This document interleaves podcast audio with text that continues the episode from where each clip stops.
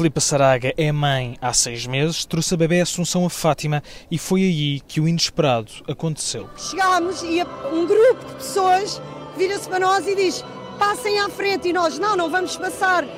E elas: por favor, passem. E eu: mas estão aqui desde que horas? E elas: desde as duas da manhã. E eu disse: então nós não vamos passar. E elas disseram: por favor, passe, porque Jesus disse: vinde a mim as criancinhas e a vossa filha vai ser abençoada, e foi mesmo. Assunção foi uma das dezenas de bebés que foram abençoados por Francisco em Fátima. Mais atrás, junto à saída, Maria do Céu em Balaneta, ao lado do marido, José Antunes, descrevem uma memória que querem que a neta guarde para sempre. Eu espero que ela mantenha e vou tentar transmitir-lhe sempre uh, a vivência na fé, lembrar-lhe o dia de hoje. Espero que que ela siga a nossa, a nossa vida na fé.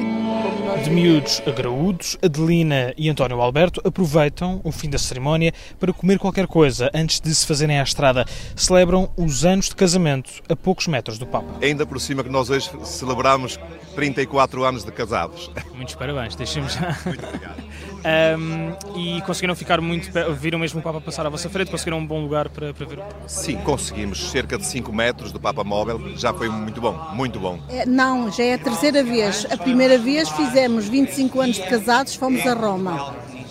E então voltamos a estar aqui com o Santo Padre. Desde bebés a casamentos abençoados. O Papa esteve em Fátima apenas 147 minutos, mas os peregrinos concordam. A experiência foi inesquecível.